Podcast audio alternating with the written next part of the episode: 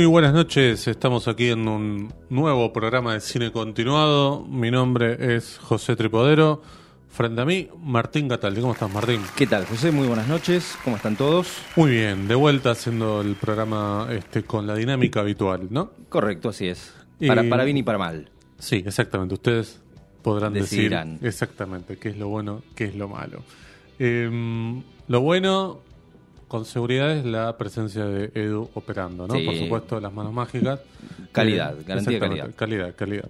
Em, bien, hoy tenemos un programa variadito, vamos a tener un invitado en el próximo bloque, vía Zoom.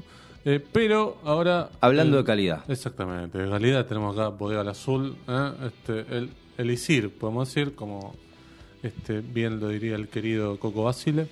Este, usted igual en San Lorenzo no muy querido, ¿no? Se fue medio... No, lo que pasa es que él está identificado con Huracán. No, Eh, pero digo cuando fue técnico, quiero decir. Y medio chantún. Claro, no, yo que soy de Boca lo, lo disfruté mucho más porque, bueno, este, No, eh, hizo fue un muy bien. trabajo a menos en Claro, San Lorenzo. claro, Sí, sí, claro. no, no, no se involucró. No era la mejor etapa del Coco, ¿no? Porque había dado. Después del 94, medio que quedó bollando porque fue al Atlético de Madrid, le fue mal. Sí, también pasó por Racing mal Sí, en esa sí, época. todo, Sí, todo sí, sí. mal. Bueno, pero no estamos acá para hablar, para hablar de fútbol, sino para hablar justamente del mejor vino mendocino, que es Bodega al Azul.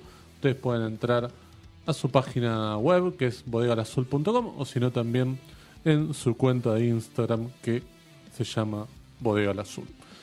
Muy bien, acompañado de este Malbec, vamos a ir también con un clásico, ¿no? Un personaje clásico de la historia del cine. Una, una gran efeméride que tenemos para el día de hoy, porque un 30 de mayo, hace apenas dos días, Sí. pero de 1896 nacía en los Estados Unidos Howard Hawks, ¿eh? nada menos, ¿sí? uno de los eh, realizadores más importantes, por lo menos del periodo clásico de, de Hollywood. Sí, claro. Eh, bueno, do- dotado de una versatilidad impresionante y autor de numerosas obras que al día de hoy siguen siendo eh, admiradas Sí. y estudiadas. Sí, para mí cambió el paradigma o, o podemos decir que sentó cierto paradigma para el western, ¿no? Sí, y, y varios géneros. Mira, Sí, dirigió sí, sí, sí. un total de 47 films.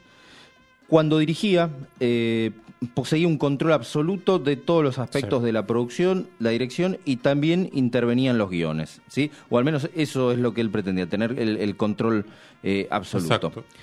Tenía como a, a forma de lema, él decía que había 10 mandamientos en el cine, de los cuales los nueve primeros eran entretener, entretener y entretener. Bien. ¿sí? Se centraba mucho en los actores eh, y se proponía en, en el rodaje eh, tener la menor cantidad posible de tomas ¿sí? para preservar Sí. la, la naturalidad en la interpretación. Exacto. ¿sí? Un, buen sistema. Sí. Eh, aunque por lo menos no, no se eh, expidió mm, abiertamente acerca del feminismo, Sí. eh, fue el que popularizó un arquetipo de mujer independiente y fuerte, algo que nunca se había hecho en la década del 20, eh, por lo tanto se considera una rareza, fue un verdadero pionero. Sí tenía mucho sentido del humor y quizás en, en ese humor él eh, tenía como recurso una inversión cómica de los roles sexuales o de los roles de género, mejor dicho, eh, quizás tenía que ver con eso, pero Claro. sus personajes femeninos eran, eran, tenían una presencia muy importante. sí, sí, sí, sí. Bueno, cuidaba mucho el ingenio en los diálogos y su fuerte era la habilidad narrativa y la dirección de actores. Encontraba la química entre grandes duplas y en su película eh, dominaba mucho la camaradería masculina y el sentido del honor. Exactamente. Eh, bueno, ahí seguramente vas a nombrar algunas películas, pero hay una que me parece que es como... Hay una que es clave. Sí. Pero mira, quería este, destacar algunos clásicos separándolos en, en distintos géneros porque justamente como hablamos de versatilidad es porque ha abarcado prácticamente eh, todo, todo lo que se puede hacer en el cine. Solo vamos a nombrar algunas. Por ejemplo, en cine negro tiene Scarface de 1932, ¿sí? aquella versión con, con Paul Mooney, Claro. extraordinaria. Eh, víctima de la censura esa Sí, por película. supuesto, pero el Hays, Sí, claro. exactamente. Eh, tener o no tener, Obra maestra. ¿sí? con la dupla de, de Humphrey Bogart y Lauren Bacall, Una de las mejores duplas de la historia del cine. que eh, vuelven a repetir en El sueño eterno, adaptando a Sí, Chandler, sí, mm, nada sí, menos. Y eh, después en comedias, mira, dos elegí. La adorable revoltosa con Cary Grant y Catherine Hepburn. Gran película. Y quizás la mejor película de Marilyn Monroe, Los caballeros las prefieren rubias. Ni hablar. Una- Sí. Para mí, em, pocos finales como el de esa película. Bueno, eh, Marilyn Monroe y Jane Russell, ¿no? Como Sí, protagonistas, claro. estas mujeres, este, La- bueno, imponentes, ¿no? Las dos bombshells, probablemente la más grande de la historia del cine. Sí, casi, sí, sí. ¿no? Y bueno, Sí. así con papeles bien manipuladores, Sí, eh, empoderadas, la verdad que este, grandes comedias. En el western elegí algo que se suele denominar la, la saga de los ríos, aunque Sí. no, es, no es exactamente una saga, pero comparten nombre, Río Rojo, de 1948. Todas son con John Wayne. Río Bravo, del año 59. La película favorita de John Carpenter Sí, claro. y de muchos Sí. y eh, Río Lobo de 1970, que fue también su, su última película. Sí, de Río Bravo, Carpenter tomó la estructura para Salto al Precinto 13 Y otras para- más. y otras más, ¿no? La Niebla, este, El Príncipe de las Tinieblas, demás. Los Fantasmas de Marte, Los sí. Fantasmas de Marte, claro. Eh, seguramente era esa la que querías nombrar, ¿no? Sí, sí, sí, sí, sí, porque es, eh, para mí además, no solamente para las películas de Carpenter, para eh, La Noche de los Muertos Vivos también, ¿no? Claro, De sí. Esta, este high concept, podemos decir, como dicen los yankees, que es eh, tomar una premisa base que te puede servir para incluso diferentes géneros. Sí, una premisa que se puede explicar en una oración. Claro, exacto. Gente atrapada en un lugar Asediada, asediada por Un peligro otro externo, grupo, sí. claro, un peligro afuera que quiere entrar. Es muy básico. Y fíjate la, la calidad de las películas, porque uno puede decir, bueno, pero las películas que tomaron como copia esta premisa son igual de buenas, digo, Sí. porque este, es que funciona. sí, funciona. funciona, muy bien. Pasa que hay un montón de películas más eh, que más cuestionables, quizás. Acá estamos nombrando La Noche de los De las Muertos buenas, Vivos, La sí. Niebla, pero este, por lo menos son ejemplos de cuando vos tomás una premisa, por más que ya se haya utilizado muchas veces, podés hacer algo bueno igual si le pones ingenio y algún halo de novedad. Totalmente de acuerdo, sí. Eh, bueno, a propósito de Río Bravo, por ejemplo, el, el legendario guionista Robin Hood, que vio toneladas de cine, eh, se expresó, dijo que si se le pidiera que elija una película que justificase la existencia de Hollywood, sería esa, ya que expone, según él, casi todas las virtudes del clasicismo cinematográfico estadounidense. Totalmente de acuerdo. Coincido. Bueno, Tarantino la nombra mucho. Sí, claro. Pero volviendo a los géneros, también en el terror y la ciencia ficción eh, produjo El Enigma de Otro Mundo, pero en realidad se Claro. dice que la dirigió. Eh, en los créditos figura Christian Nivi, un Sí. NN, de- Sí, claro. un, director de, de sí, hizo otras películas, pero bueno, eh, uno quiere como atribuirle todas las cualidades que tiene esa película a la mano de Hawks. Sí, ni hablar. Este, pero bueno, eh, es eh, un, un caso parecido al de Poltergeist, incluso Claro. más, pronunciado, yo diría, porque es como figura como director no acreditado. Eh, Claro, claro, claro, claro. eh, eh, Spielberg no es un director no acreditado No, no, no. de, de Poltergeist. Eh, bueno, se cuenta que John Ford, amigo de Hawks, después de haber visto Río Rojo y refiriéndose a John Wayne, dijo: Nunca pensé que este hijo de puta supiera actuar. y de hecho, a partir de esta película, John Ford le da más profundidad a los personajes de Wayne. Claro. Este, cosa que antes no había hecho, este, eran personajes totalmente planos. Más corazón que odio después, ¿no? Sí, es posterior. Claro, sí, sí, sí, sí, claro, porque esta es la, la primera de, de esas de los ríos. Claro, claro. Así que bueno, a pesar de haber rodado algunas de las mejores películas de la historia del cine, o algunas de las más interesantes, no ganó ningún Oscar, aunque recibió la estatuilla a modo honorífico. Sí, que es medio como la, la culpa, ¿no? Claro, Que sí, la que sí. le dieron a Hitchcock, digamos. Es que, eh, bien nombrado Hitchcock, porque es uno de los tantos este, directores que fueron valorados eh, posteriormente a su obra, ¿no? Por la Eh, industria. Sí, sí, Por claro. la crítica, digamos. Sí, ¿no? sí, no, no, no por eh, los espectadores. Exacto. Pero, pero bueno, ese Porque eran Oscar- películas populares, muchas las de Hawks. Ni hablar, sí, sí, Sí. sí, todas taquilleras. Este, mm, ese Oscar lo recibe en el año 75 como reconocimiento a toda su carrera Sí. y fallece al- en, en el año 77 a los 81 años.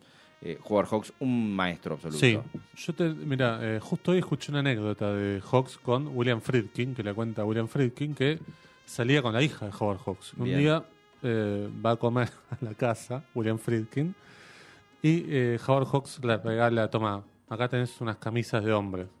Este, eh, y después en una charla, eh, Fricken ya había hecho Los chicos de la banda, del año 1970. Una película muy linda, digamos, que quizás no se parece mucho a la filmografía que vino después. ¿no? Y ahí acá hay algo muy interesante, porque Friedkin cuenta que Howard Hawks le dijo, este, deja de hacer esas películas de marica, hace una película de verdad, una película de hombre. Lo que vos tenés que hacer es poner dos o tres tipos mal, dos o tres tipos buenos contra un montón de malos. Eso es lo que vos tenés. Vos tenés esas películas. Y después uno va a buscar em, las películas que hace Friedkin un poco sí, estoy de acuerdo, digamos. Tomó nota del Tomó nota.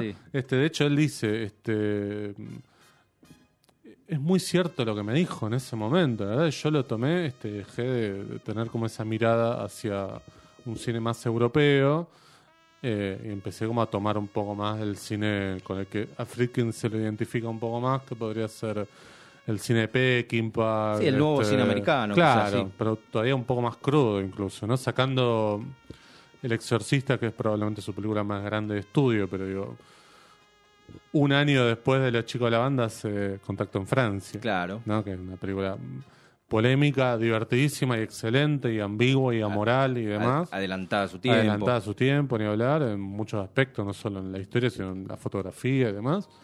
Em, pero bueno, eh, la anécdota que es que Hawks probablemente ya en el 70 era un señor muy grande y este eh, quejoso probablemente. Sí, este. sí, lo imagino con, ese carácter, pero bueno, muy, muy admirado por, por otros directores, eso es importante, muy, muy influyente, eh, como eh, Peter Bogdanovich, bueno, toda esa generación de, de, nuevo cine americano miraba muchísimo a Hawks. Exactamente. Y también lo miraban en, Europa, ¿no? Creo que es, es ahí donde se lo rescata.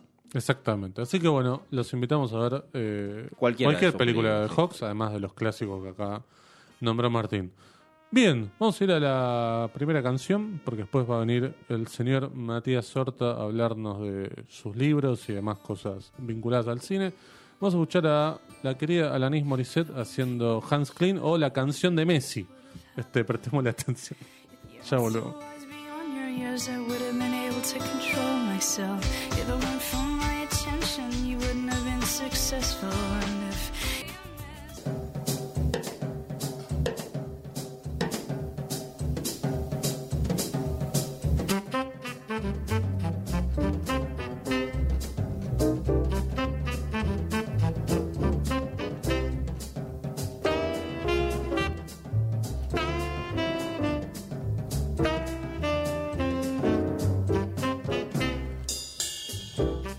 Muy bien, segundo bloque de cine continuado. Mientras esperamos a Matías Horta que se conecte vía Zoom, ¿eh? este, para que nos hable un poco de sus publicaciones, ya que este, mm, lanzó este año un nuevo libro, que es el volumen 2, El canon del cine norteamericano, junto a el periodista también Freddy Friedlander, con eh, el sello de A Sala Llena, que eh, está también editando ya hace un tiempito varios libros de cine. Cada vez eh, más, ¿no? Sí. cada vez más, cada vez más. La verdad es que muy bien, además dentro de un panorama complicado para la para la industria editorial, ¿no? Bueno, vos que estuviste en la feria del libro, seguramente se vio, se vio eso, sí, se hablaba bastante del tema, ¿no? Muy caro, sí, sí, el, el costo del papel es claro, exacto, exacto. Pero, pero bueno, eh, Matías entiendo que es fundador de, de Azala Llena. Sí, sí, sí, uno de los dos, tres fundadores, el otro es este José Luis Lorenzo, em, que estuvo en, perdón, en Cannes hace poquito cubriendo para, para la página, la verdad, una cobertura muy buena del sitio, este con mucho esfuerzo, por supuesto, porque, como ustedes sabrán, tenemos un problemita con el dólar acá en, Argentina. y, viajar eh, para hacer coberturas es muy complicado. Ahí lo estoy viendo a Matías Horta. Este, vamos a esperar que se conecte con el audio. Este, perfecto. Ahí los saludamos a Matías. ¿Qué tal? Matías, ¿cómo estás? Te saludamos acá José y Martín. Hola, José Hola Martín, ¿cómo estás? Eh, antes de ser por el ruido de fondo, eh, sí hubo como unos sabotajes así dignos de Snake Plissken, pero ah, todo, bien acá, por suerte, acá conectado. Bueno, bien. Este. Escape de Buenos Aires. Claro. algo por el estilo. Bueno, ¿cómo estás? Te, este, te enganchamos justo en un momento eh, de, publicaciones, de una nueva, de un nuevo desafío que es el volumen 2. Hablábamos de El canon del cine norteamericano, un libro que coescribiste con Freddy Friedlander y tengo conocimiento que hicieron un trabajo de investigación importante que les llevó tiempo. Estamos hablando de un libro que tiene 522 páginas, ¿no? Que es bien voluminoso. Eh, contanos un poquito de qué se trata, de qué periodo a qué periodo va. Sí, el canon eh, es un proyecto de tres libros, eh, bueno, que justamente está a cargo ahí de Freddy. El primero salió el año pasado, que abarca desde que arranca el cine en, en general hasta 1959. Después, eh, bueno, ahora justo hace poco salió el que ahora el, que compete ahora, el volumen 2, que va de 1960 hasta 1989, o sea que ya agarra una época con, un cine con el que nos criamos. Claro. Podemos decir.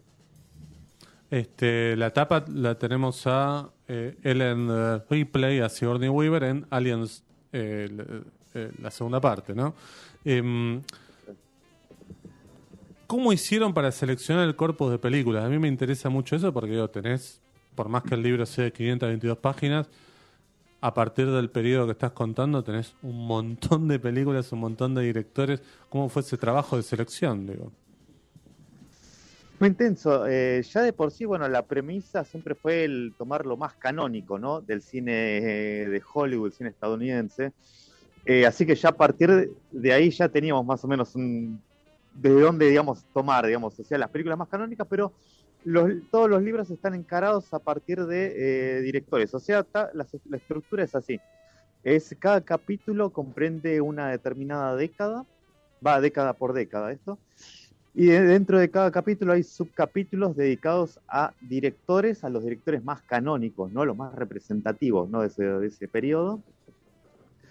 Y bueno, en el caso del primero libro y el segundo también un poco, tiene, también se detiene en, actores, ¿no? Por ejemplo, bueno, Bate Davis, ¿no? John Crawford, John Wayne, ¿no? Ya que se mencionó un momento. Eh, pero más que nada en los eh, directores. Eh. Así que a partir de, ahí de directores más canónicos, en sus películas más canónicas, ahí a partir de ahí es donde tenemos más o menos, sirve como para dar un idea que fue cada, toda esta época, todo lo que es el cine estadounidense, desde que arrancó hasta, hasta ahora, porque el volumen 3, que va a salir dentro de unos meses, va de 1990 hasta la actualidad, va en realidad hasta 2022. Así que, digamos, a partir de lo canónico, ya lo canónico es como la premisa, digamos, de los tres libros y eso ya permite establecer más o menos una, qué es lo que vamos a tomar, ¿no? De, cada uno y a, partir de los directores y eso. Y, y además hay capítulos hay algunos eh, subcapítulos también que tienen que ver con misceláneas, que también están estructuradas por décadas. O sea que son películas de por ahí de directores que hicieron o una película así representativa o por ahí, qué sé yo, no tienen una filmografía así como muy, muy brillante, pero sí tienen alguna perlita para destacar.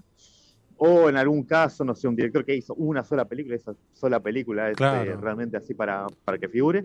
Así que, y así tenemos hay varios casos ahí, por ejemplo, que es así. También ahí depende, por ejemplo, ubicamos por ahí cuando si también directores que por ahí no, qué sé yo, tenían por ahí, no tienen tantas películas canónicas, pero sí algunas. Perdón por el ruido ahí. No, no, no, adelante, adelante, adelante, adelante. Y, y, así que por, y, a, partir de ahí podemos tomar algunas. Por ejemplo, el volumen 2, por ejemplo, eh, tenemos un caso como el de Rambo, película dirigida por Ted Kotcheff, que es un gran director que tiene, recordemos, una filmografía interesante si la ponemos a revisar. Pero Rambo es como la que sobresale, ¿no? Por sobre el resto en lo que se refiere al cine de Hollywood, ¿no? Porque recordemos, el tipo en Australia, digamos, tiene películas realmente muy, muy, muy destacables, pero que acá no tienen cabida porque, bueno, estamos tomando ya todo lo que hicieron, que pueden ser directores extranjeros, pero lo que hicieron ahí al amparo de estudios de Hollywood o en coproducciones, en todo caso, como, bueno, por ejemplo, La historia sin fin, en caso de que es una coproducción entre Alemania, eh, de Hollywood y Alemania, que está Wolfgang Petersen, es el, director, y bueno, ahí en ese caso entra, o Paul Verhoeven, que con Conquista Sangrienta o Flesh and Blood, ahí entró. Y ahí pudimos meter a, a, Verhoeven a partir del, libro 2, en el 3, por ejemplo, bastante más. Eh, Matías, excelente la, premisa del libro. Eh, te quería preguntar si entre estas colaboraciones hay alguna eh, conexión con Argentina, por ejemplo, lo que hizo Roger Corman o, Highlander. Bueno, este, vos me dirás. Sí, bueno, justo esas conexiones argentinas. Bueno, lo de, lo de Corman, yo escribí de Corman en el volumen 2, está más centrado en las películas, por ejemplo, las de que hizo de bueno, el, hombre de los ojos de, los ojos de rayos X, en las películas, adaptaciones de, cuentos de Poe, ¿no? Con Vincent Price, más en ese tipo de películas. El de argentino no en este caso no se toca, se toca más en el, ahí, de hecho hay un director específico que está en el volumen 3, que, bueno, estrena película en un par de semanas y ese tiene su capítulo propio. En, eh, pero después está Fregonese, bueno, en el, volumen 1 en este caso, como él, ahí está, está presente, ¿no? Una presencia argentina eh, que se destacó en Hollywood, ¿no? En ese, en ese, en los años, en los años 40, 50. Y acá mucho tanto no hay así de referencias, ¿eh? de conexiones eh, argentinas, pero sí en, esos casos, ¿sí? Y, después, bueno, por ejemplo, en el 3, no sé por qué siempre terminamos hablando del 3, la 3 lo comentamos. no, no, está bien, está bien. Perdón. Y, ahí también, por ejemplo, está la conexión de, de Carlito, por ejemplo, hablamos de Palma, que bueno, de Palma empezó de Palma a, partir, a partir del 2 y sigue en el 3. Y ahí está lo de Carlitos Güey, ahí se cuenta un poco de la conexión argentina, ahí con Porcel, ahí con Vigo Mortensen. Ah, es decir que el, el libro estrictamente termina en el año 89 y si el director eh, prosigue con su carrera, eso lo veremos en el volumen 3. Sí, sí, tal cual. Por eso están... Eh, eh, se arranca, por ejemplo, con un director, es uno, parte uno, después ese director en la década siguiente dos, por ejemplo, no sé, de Palma justamente. En los 70, que arranca en realidad los 60, pero tomamos los a partir de los 60. de Palma 1, en los 80 de Palma 2, en los 90 de Palma 3, y así después hay, hay, un par de casos ahí de directores que los arrancan en el volumen 1 y terminan en el 3. Uno es Kubrick eh, y después el otro es Lumet. También es que, con lo justo, con lo justo llegan a estar en, los tres, en los tres libros. Claro, claro, tenés ahí como una particularidad de... Sí, justo Lumet y Kubrick son tipos que empezaron haciendo películas en los 50 y se extendieron hasta, bueno, en el caso de Kubrick hasta el 99, pero en el caso de Lumet incluso llegó al siglo XXI, lo cual es un montón. Eh, un tipo muy prolífico. Eh, bueno, te quiero llevar, eh, porque bueno, no es tu primer libro este, tenés libros escritos en solitario, este, y acá, bueno, estamos, estás hablando de, un libro que abarca gran parte de, la historia del cine hollywoodense. Eh, por supuesto, ahí dentro está Carpenter y está Cronenberg, autores sobre los que vos escribiste en solitario. Eh, hablamos con Martín acá que volvió a salir el, eh, el, libro de Carpenter, Encerrados toda la noche, pero con una nueva edición. Contanos un poco de qué es lo nuevo que trae, sobre todo para quien por ahí ya tiene el libro, como nosotros, pero queremos adquirir el, la, nueva, la nueva edición que trae de nuevo, qué cosas cambiaron, qué le pudiste agregar. Yo lo tengo firmado, ¿eh? por ah, Matías, ¿eh? una yo Lo tengo, sí, algún día lo tengo que cruzar y se lo tengo que hacer firmar. Pero contanos un poquito de la nueva edición. La nueva edición en realidad es un es casi en un 95% un libro nuevo. Sí.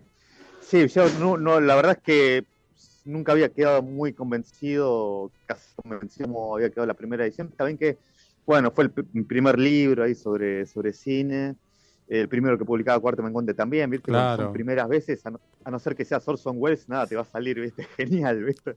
Y incluso así eh, tampoco después le fue tan bien, digamos, no fue tan tranquila, digamos, la vida de Orson Welles, así que mejor no ser Orson Welles. Total. Así que, bueno, el asunto es que sí, por supuesto, siempre, yo siempre veía el libro y pensé, uh, me encantaría poder este, tener la oportunidad de poder hacerlo nuevo. Eso se daría, ¿viste? En caso de que el libro, bueno, cuando se agote, pensaba cuando se agote, bueno, por ahí está la chance de poder revisarlo bastante.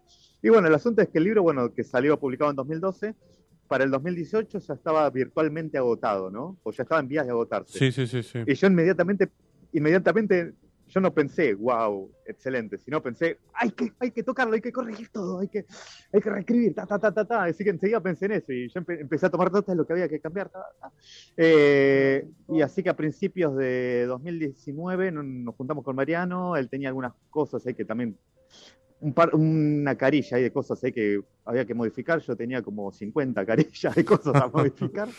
Eh, y no, a él, por supuesto, desde el vamos, Mariano González H, me refiero al editor de Puerto es un capo total.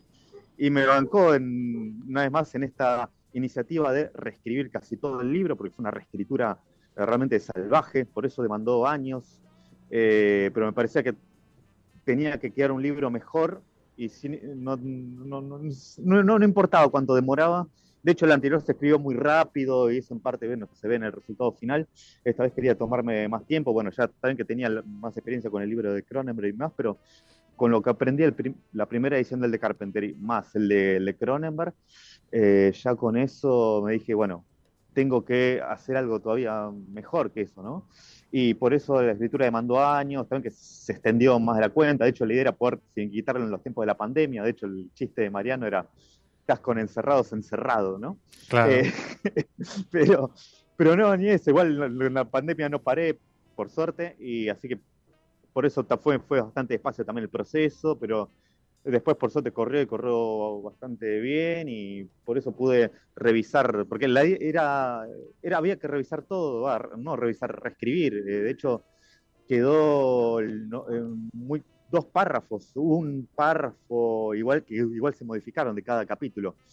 Eh, capítulos como el de, de Atrapada, ese lo reescribí completamente. Después hay capítulos nuevos, por ejemplo, de Elvis, de Someone Watch Me, de Body Bags en un mismo capítulo están los dos de maestros, los, los, dos maestros del horror, los capítulos que hizo para la serie Maestros del Horror, del Unitario. Eh, perdón, estoy yendo para cualquier lado con esto. no, no, tranqui, tranqui, tranqui.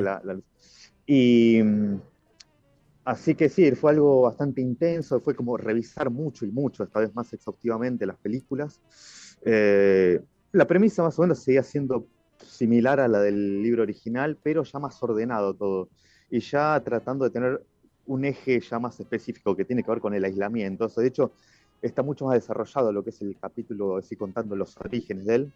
Eh, porque ya, viste, como bueno, el de Cronenberg dice lo mismo, ¿no? Para más o menos darte cuenta de, qué va la obra, ¿no? Del tipo tenés que ir al principio de todo, ¿no? Es medio como un trabajo de psicólogo casi. Ahí está la clave de todo, ¿no? Y ahí podemos descubrir que, por ejemplo, el tema del aislamiento, no digo encierro, ¿no? Sino aislamiento, ¿no? En el tema de, Carpenter es algo que ya estaba presente desde que era chico. Y también ahí se desprenden cuestiones, ¿no? Como el tema de las autoridades, el rol de las autoridades, ¿no? Y, eh, y después el tema ¿no? de, la, la, naturaleza de la amenaza y cómo puede tomar las, apariencias que parecen más naturales, ¿no? más, más cotidianas. Claro. Así que muchas de esas cuestiones, eh, y también, por supuesto, la cuestión más eh, cinéfila, ¿no? que es algo, y literaria también, que es algo muy presente en la obra de Carpenter. Así que la idea es que tuviera un eje claro, como así lo tenía el de Cronenberg, y que no lo tenía la primera edición de Encerrados, que era que tuviera un eje central. En el caso del de Cronenberg es el cuerpo, es como la, línea directriz, ahí es como donde arranca todo, ¿no? Y a partir de ahí tenés un montón de cosas. Y acá, bueno, todo partía del aislamiento y ahí tenemos cuestiones como, por ejemplo, bueno, contaba la amenaza, las autoridades y también la figura este del, del antihéroe, esta, esta persona, este individuo que tiene que enfrentarse esta, a esta amenaza que queda ahí aislado y tiene que enfrentarse a la amenaza para sobrevivir y ahí nace la figura del antihéroe y también cuáles son los, el rol de los aliados también, ¿no? Eh, así como, como, hay varios, hay como varias A en este libro, los amenazas, eh, aislamientos, eh, autoridades, así que eso, es, eso el tema del, análisis es mucho más, la idea es que, era que fuera mucho más claro mucho, que, el, que en el libro anterior, que está todo como muy así desordenado, muy tirado así nomás, y la idea era que tuviera que fuera un poco más claro y mucho más detallado. Así que por eso, sí, la idea era que quedara un libro, por eso quedó un libro más voluminoso también, tiene más de 250 páginas, el anterior tiene 144 por ahí. Ah, es un libro completamente nuevo casi, te diría. Claro, total, y tiene, bueno, bibliografía también, o sea, todos los detalles también, las bibliografías están al final más detalladas, el tema de las entrevistas, bueno, la de Carpenter está más mechada dentro del libro y también las entrevistas nuevas también, por ejemplo, a Austin Stoker, que es el protagonista de Asalto del Precinto 3, el, Sí. negro, recordemos, Ethan Bishop, y, y también a Sandy King, que es la esposa y actual productora ya desde hace décadas de, Claro. de Carpenter, así que fue un, verdad que genial poder dar con ellos y poder incluir esas eh, entrevistas en el libro, así que la verdad que, bueno, o- o- la verdad que yo por lo menos sé que esta vez traté de que quedara lo mejor posible, ¿no? Eh, pero, qué sé yo, eh, eso, eso, por lo menos sé que traté de hacerlo lo mejor posible, eso, eso es algo que, no se, que veo que no se refleja en el volumen 1. Eh, Matías, la- lamentablemente no Perdón hubo- mucho. eh, nuevas películas para agregar de Carpenter, pero yo te quería preguntar específicamente por la entrevista, cómo fue en su momento charlar con, con el maestro. Fue tremendo, sí, fue algo que todavía no puedo creer. A ver, ya se van a cumplir eh, un nuevo aniversario, como, sí, 13 años más o menos, porque fue en 2011. Cuando, porque se dio cuando, porque se había estrenado Atrapada, ¿vieron? The World, Sí, la película, claro. a la- hasta ahora por lo menos última película de él. Y ahí por suerte se dio por la medio de la distribuidora, la fenecida lamentablemente Distribution Company. Y bueno, se dio la chance de poder hablar con él, por suerte dio entrevistas a varios medios argentinos. Y la verdad que no, no lo puedo creer. Yo me acuerdo, sí, de lo que fue esa conversación. Fue realmente eh, fue algo único, ¿no? No es algo que Sí. es como hablar casi con, con Dios prácticamente. Una locura y así que es muy, muy loco y así que por eso y a la hora de quise, por supuesto, para el volumen 12 recuperar eh, esa entrevista, pero no está tan a palo seco como en la anterior y al principio, sino que está más, las respuestas son más, están más mechadas en cada capítulo. Eh, más o menos, algo así había hecho con el de Cronenberg también, que las, no es que puse las entrevistas a los que trabajaron con él o trabajan con él en así, entrevista, ta, ta, ta, y, así. Y todas hay preguntas y respuestas, sino que estaba todo más mecha- mechado dentro de cada capítulo. Así que acá hice lo mismo y, y, bueno, así que la verdad que no, pero hablar con Carpenter sí fue una, una, una locura total, algo que todavía no puedo creer. Sí, claro, no, es como un Sí, hecho único, un antes y un después. Sí, porque además no, no lo imagino muy abierto a dar No, entrevistas no, y no, menos no. a medios que no son norteamericanos, ¿no? Claro, exacto, exacto, exacto. Este, bueno, Matías, te agradecemos un montón. eh, le decimos a, los, a nuestros oyentes que adquieran tus libros, primero encerrados toda la noche con una nueva edición, con todo lo que nos contó, que es prácticamente un nuevo libro, Y, con todo lo que le agregó. Y Cuerpo fuera de control. Cuerpo fuera de control, el libro de Cronenberg, ambos editados por Cuarto Menguante, y también eh, el canon del cine norteamericano, volumen 2, coescrito con Freddy Freelander, aquí con el sello de eh, la edición de A Sala Llena. ¿Sí? Eh, Ma- Matías, vas a estar ahora en un festival eh, Etreum. Tal cual, sí, ahí voy a estar formando parte de una charla sobre terror, eso va a ser el eh, domingo 11 de ahora de junio, ahí en el San Martín, y antes, este domingo, Sí. o sea, van a ser domingos interesantes. Estos, eh, voy a estar en la Argentina Comic Con justamente Ah, hablando claro. sobre el libro, hacer una presentación del libro. Va a tener una presentación en breve, así oficial esta segunda edición, pero esto va a ser como un anticipo. Encima me, me va a acompañar, eh, bueno, además de Mariano, me va a acompañar eh, Salvador Sanz, que es un Ah, grosísimo bien. ilustrador Sí. que se ocupó de las ilustraciones justamente para esta segunda edición. Así que la verdad, y Salvador de por sí es un crack total, es un, un nombre muy, muy fuerte. Sí, sí, lo sigo, lo además sigo. es un tipo macanudísimo y un lujazo, un lujazo haber, poder, haber podido contar con, sus, eh, con su obra para, para el libro, la verdad que, que chocho. Así que, y él seguramente ahí va a estar eh, haciendo alguna acción ahí con, con, con- con- con el libro, dentro de ahí algún, seguramente alguna ilustración, así que, mm, no, chocho. eh, Así que va a ser, esto va a ser el domingo a las 6 de la tarde, si van a estar por la Argentina Comic Con, allá eh, en Costa Salguero, por ahí. Sí. Así que bueno, pueden pasar ahí por el auditorio. Bárbaro. Bueno, una agenda muy cargada la tuya, Matías. Este, nos alegramos por tu presente y bueno, y ojalá que se vendan todos los libros que escribís y que bueno, que podamos ya tener pronto novedades tuyas este en bueno, el volumen 3 del canon del cine norteamericano y bueno, algún otro libro seguramente también solista. Sí, va a y ahora en agosto, en agosto, septiembre va a salir mi, una novela que escribí. Ah, mirá. Sí, I Love Lucky se llama. Es una Ah, novela que sí, ya sí, escribí sí. en realidad hace años, pero la fui perfeccionando con el tiempo, pero tardaron en encontrar editor, pero Bien. porque es un poquito fuerte, porque es acerca de, eh, bueno, Lucky que es el protagonista, que es, una, es un tipo que mata, viola y tortura, pero Bueno, lo, di- y lo disfruta cada segundo. Pero al mismo tiempo es una, el libro es una fiesta desde que empieza hasta que termina. ¿sí? bueno, es ficción, ¿no? Podemos hacer Sí, esa salvedad, sí, digamos, como para que la gente se quede tranquila, digamos. Está bien. Bueno, estaremos atentos a todo eso. Te agradecemos un montón la conexión y que, este, bueno, además del- de las desprolijidades, este, agradecerte porque, bueno, este, tuviste toda la predisposición para estar igual en el, en el programa. Eso lo valoramos un montón. Sí, sí, no nos detiene a Miss Nick No, nada, acá con su nada. vuelta a la, la ra- bienvenido a la raza humana, ¿no? Exactamente. Bueno, muchas gracias, María. Nos encontramos en cualquier momento. Un abrazo grande. Abrazo fuerte, chicos, y muchas gracias. Adiós. Hasta luego. Bueno, em, ¿sabes qué? Vamos directamente a la tanda. Este, después volvemos con más.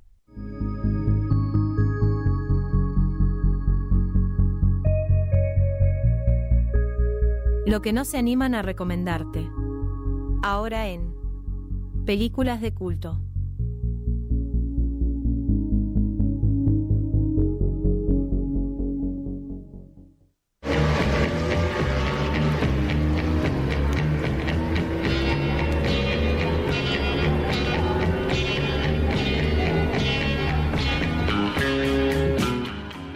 Muy bien, último bloque de cine continuado y vamos a hablar de una película del año 1990. Para mí, la mejor película de, De este director. de este director. Eh, un director que además es actor y que cumplió años en el día de ayer, 93 años. Estamos hablando nada más y nada menos que de Clint Eastwood. ¿eh? Eh, y la película, y vale aclarar porque eh, ahora vamos a contar un poco la historia de cómo hizo esta película. Hizo otra también, además, ese mismo año. Pero estamos acá hablando de Cazador Blanco Corazón Negro. ¿sí? White Hunter Black Heart. Película que para mí es interesante por muchos motivos. Primero, señalar a partir de un fenómeno actual y que tiene que ver con las biopics, ¿no? que estamos viendo biografías de cualquier personaje y no de hay todo otra tipo. cosa. No hay otra cosa. Claro, en cualquier formato, en miniserie, en documental, en largometraje de ficción. Y Clint Eastwood en el año 1990 hace, a partir de la novela White Hunter, Black Heart, escrita por Peter Birtle, hace una cosa bastante extraña que es eh, una biopic no autorizada, si se quiere, de eh, un momento de la vida de John Huston, un director maldito también, podemos decir, casi contemporáneo, ¿no? De Howard Hawks, un poquito. Sí, claro, sí, sí, porque mm, este, trabajó con, con Humphrey Bogart, Sí. bueno, justamente, que está involucrado en la película. Sí, es este, no autorizada porque los nombres están cambiados. Exacto, no, se el- llama John Huston, sino Sí. que el personaje de Clint Eastwood, que lo interpreta él, además de dirigir, es John Wilson. ¿sí? Eh, y el que cuenta la historia, que es el guionista, que eh, está interpretado por Jeff Fahey, magistralmente para mí, que es Peter Berrill, que no es nada menos que Peter Birtle. Pero ¿quién era Peter Birtle que escribió la novela? Un guionista que estuvo al lado de John Huston y que lo siguió durante un largo tiempo, por lo menos en la filmación de la película de African Queen, una película que sí existe y que eh, justamente sobre los hechos de la filmación de esa película es que se centra Cazador Blanco Corazón Negro. Bien, Sí, v- vos señalaste la como quizás la mejor de, de, de Clint Eastwood. Yo, yo lo que eh, había leído este comentario, la, la mejor anterior a Unforgiven. Eh, yo dije quizás, vuelvo para atrás mis palabras, digo, para mí la mejor película de Clint Bien, Eastwood. bien. Este, por encima de Unforgiven. Em, pero bueno, digo, es cuestión de gusto. A mí me- esta me parece una película extraña dentro de la filmografía de Eastwood y mm, creo que es eh, su punto álgido de- como director y como actor incluso. Sí, y como manejo de, de la narrativa, me parece que tiene claro. detalles en ese aspecto que eh, normalmente no ha utilizado. No. Eh, Clint Eastwood, un director clásico que se ha reflejado mucho en, en John Ford, en Howard Sí, Hawks, claro. que intentaban eh, siempre pasar desapercibidos. Sí. ¿sí? Al contrario de lo que hacen otros directores, por ejemplo, como Brian De Palma, que tienen su, Claro. su sello en el movimiento de las cámaras, El en los encuadres. Exactamente. Sí, que también creo que está asociado a, a las temáticas y a las obsesiones. Y por eso Brian De Palma trabaja de esa manera y por eso Clint Eastwood aplica eh, sus estrategias visuales, podemos decir, de la manera en la que las aplica, porque sus temáticas van por otro lado. Em, la historia es la siguiente: John Wilson, este director de cine medio eh, oveja negra de Hollywood, un tipo que hace sus propias reglas, en un Hollywood claramente dominado por los estudios, en el cual los directores casi todos son empleados, no son autores. La figura del autor ni existía acá. Eran tipos que tenían que ir y dirigir el guion dentro de un eh, dentro de una agenda de rodaje con un presupuesto y listo y nada más. Y tanto actores como directores, actores, actrices Sí. y directores, lo que mm, eh, se trabaja de- en, eh, bajo contrato, es decir, firmaban con un estudio y por ahí tenían que hacer eh, 10 producciones. Sí, firmaban un contrato por tantos años. Sí. Durante esos años ellos tenían que hacer las películas que el estudio no le ofrecía, le exigía. Sí, no, no es que los contrataban por un No. solo proyecto. Claro, no es como ahora, digamos, que no sé, Brad Pitt va y hace la película que tiene ganas, sino que en esa época Humphrey Bogart tenía un contrato con un estudio por cuatro o cinco películas, por supuesto. Humphrey Bogart era un tipo que garpaba mucho haciendo film noir, haciendo películas policiales. No lo iban a meter a hacer una comedia. Este... Pero bueno, volviendo un poco a Cazador Blanco Corazón Negro, John Wilson tiene que hacer una película que se llama The African Queen, en una época además en la que este tipo de películas sobre escenarios exóticos y demás se filmaba todo en estudios, ¿no? en los backlots de los estudios. Eh, de ninguna manera se le cruzaba por la cabeza al estudio decir, bueno, vamos a filmar esta película en África. Bueno, John Wilson, John Huston también podemos decir, quería filmar la película en África. No iba a hacer la película sino la hacía en África, convence al estudio, a los productores, y eh, emprenden un viaje que va a ser lo que podemos llamar una espiral de locura en el cual este personaje de John Wilson va envolviendo a todos, digamos. A su amigo, que es el guionista, Peter, que lo lleva como una especie de heladero cómplice, pero que va a ser casi como testigo de, de toda esta demencia que es ir a filmar una película en África en condiciones bastante complicadas. Pero ¿qué pasa? Uno Él, piensa... él, él quería ir a África por, por el realismo, ¿no? Que le daba... Claro. Pero por debajo de eso que él enunciaba tenía otra intención, que era cazar un elefante, ¿no? Era prácticamente su única su único objetivo. La película era una sí. cosa secundaria, ¿no? Sí, absolutamente. Eh, y la película que comienza siendo un drama, pero mejor dicho, una, una especie de comedia o hasta incluso una película de el cine sobre el cine, se va oscureciendo cada vez más y la película se transforma y tiene un final para mí, eh, uno de los finales más amargos de la historia del cine. Sí, sí, sí, coincido y, y- y muy osado también. Sí, muy osado, es una película además tiene mucha comedia en el medio, pero como digo, se va diluyendo todo eso y se va eclipsando la comedia y el humor por un drama, por una cosa mucho más eh, carnal, si se quiere, y, mm, y es para mí una de las mejores películas de, de todos los tiempos, diría. Para mí es, es maravillosa porque hay algo de lo que vos decías que es cierto sobre directores que pasaban desapercibidos, que eran casi invisibles a la historia que se contaba, ¿no?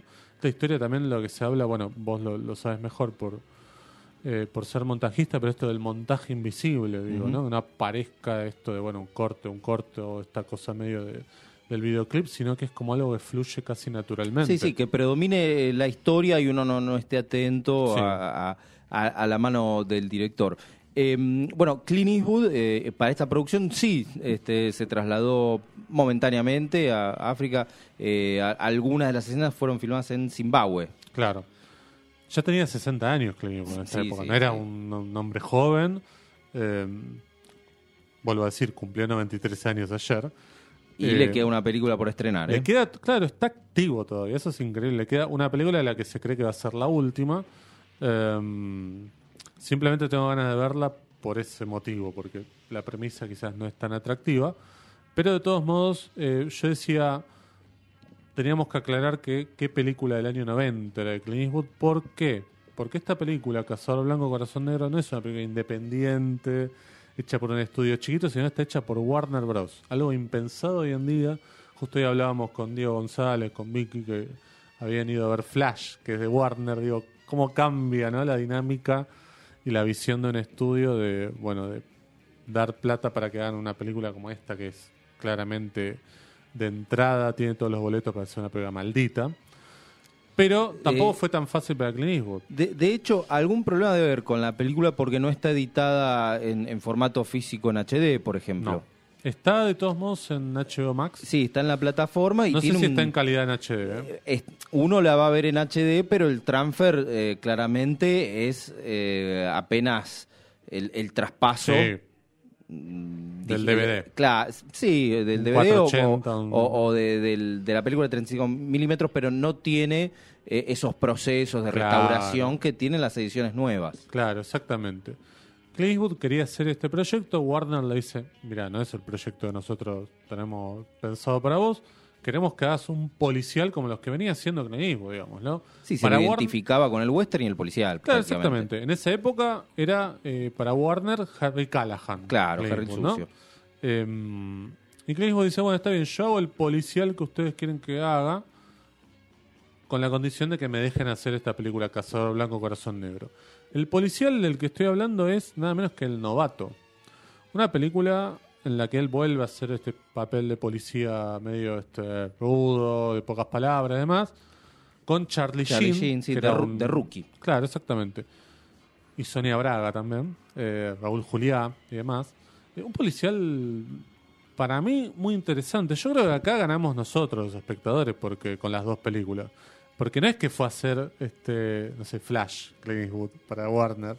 Sí, sino sí, que su- fue a hacer su- un policial. Su compromiso fue hacer otra gran película. Claro, claro. No está a la altura de Cazador Blanco Corazón Negro, pero es divertidísima. Digo, si yo hubiera este, tenido otra edad en los años 90 y eh, me hubiera encontrado con dos películas maravillosas de un mismo director. Sí, también esto, y, y siguiendo dentro de, Sí. de Warner, por ejemplo, cuando Christopher Reeves eh, quiere hacer su película Street Smart, Claro. le aceptan el, el proyecto a cambio de que haga Superman 4.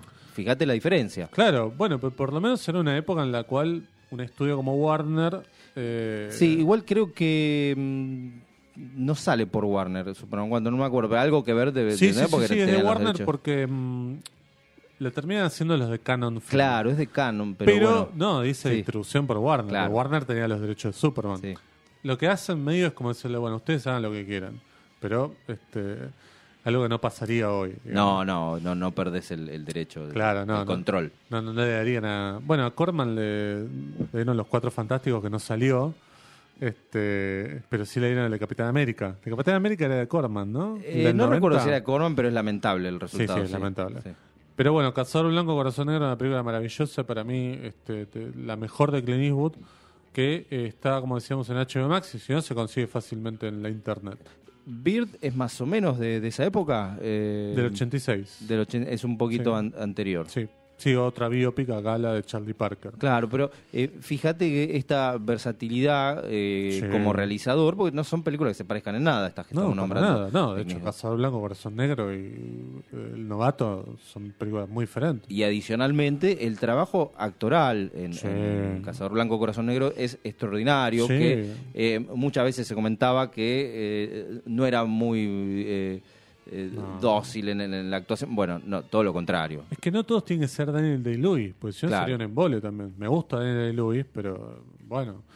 De todos modos, lo que hace Clint Eastwood en el último plano de la película, que no lo quiero spoilear para el que no lo vio, para mí es maravilloso. La cara que pone, medio como mirando a cámara, rompiendo la Sí, cuarta pared, es hay una espectacular. sutileza ahí. Es muy sutil. Eh, gran, gran película. Y además, una muestra, sobre todo por algo que decía al principio del bloque, que hoy todas las biopics, yo creo un poco por culpa de los fanáticos también, que quieren que todo sea fidedigno a lo que fue la vida de, por ejemplo, Fito Páez o la vida de Freddie Mercury. Y si cambian algo mínimamente, ya tenés una horda de fanáticos que se están quejando. No, no, no fue en el 81, fue en el 83. Y acá toma un pedazo de la vida de John Huston que no sé hasta qué punto todo es cierto Es, y es no que la, importa. la vida real no, no es tan divertida No, y- y, claro. no tiene estructura de película, entonces es infilmable. Exacto, digo, acá no solo le cambian los nombres, sino le debe cambiar un montón de cosas que ni pasaron o que pasaron de otra forma. Pero lo interesante es pensar, bueno, che, qué loco de haber sido de todos modos la filmación de, de African Queen.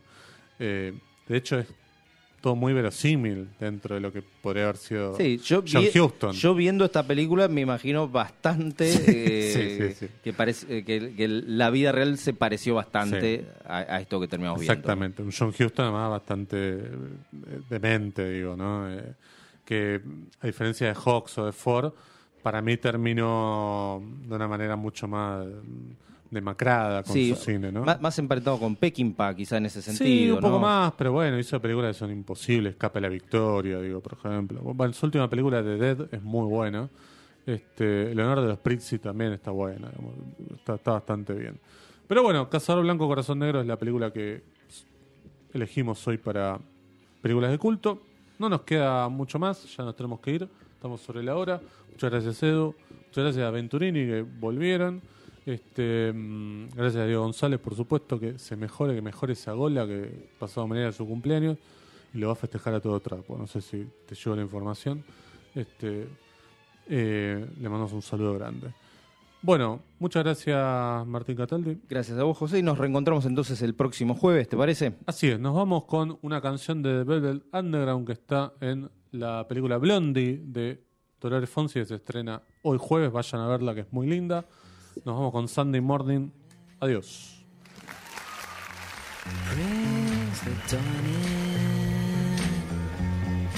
It's just a restless feeling by my side.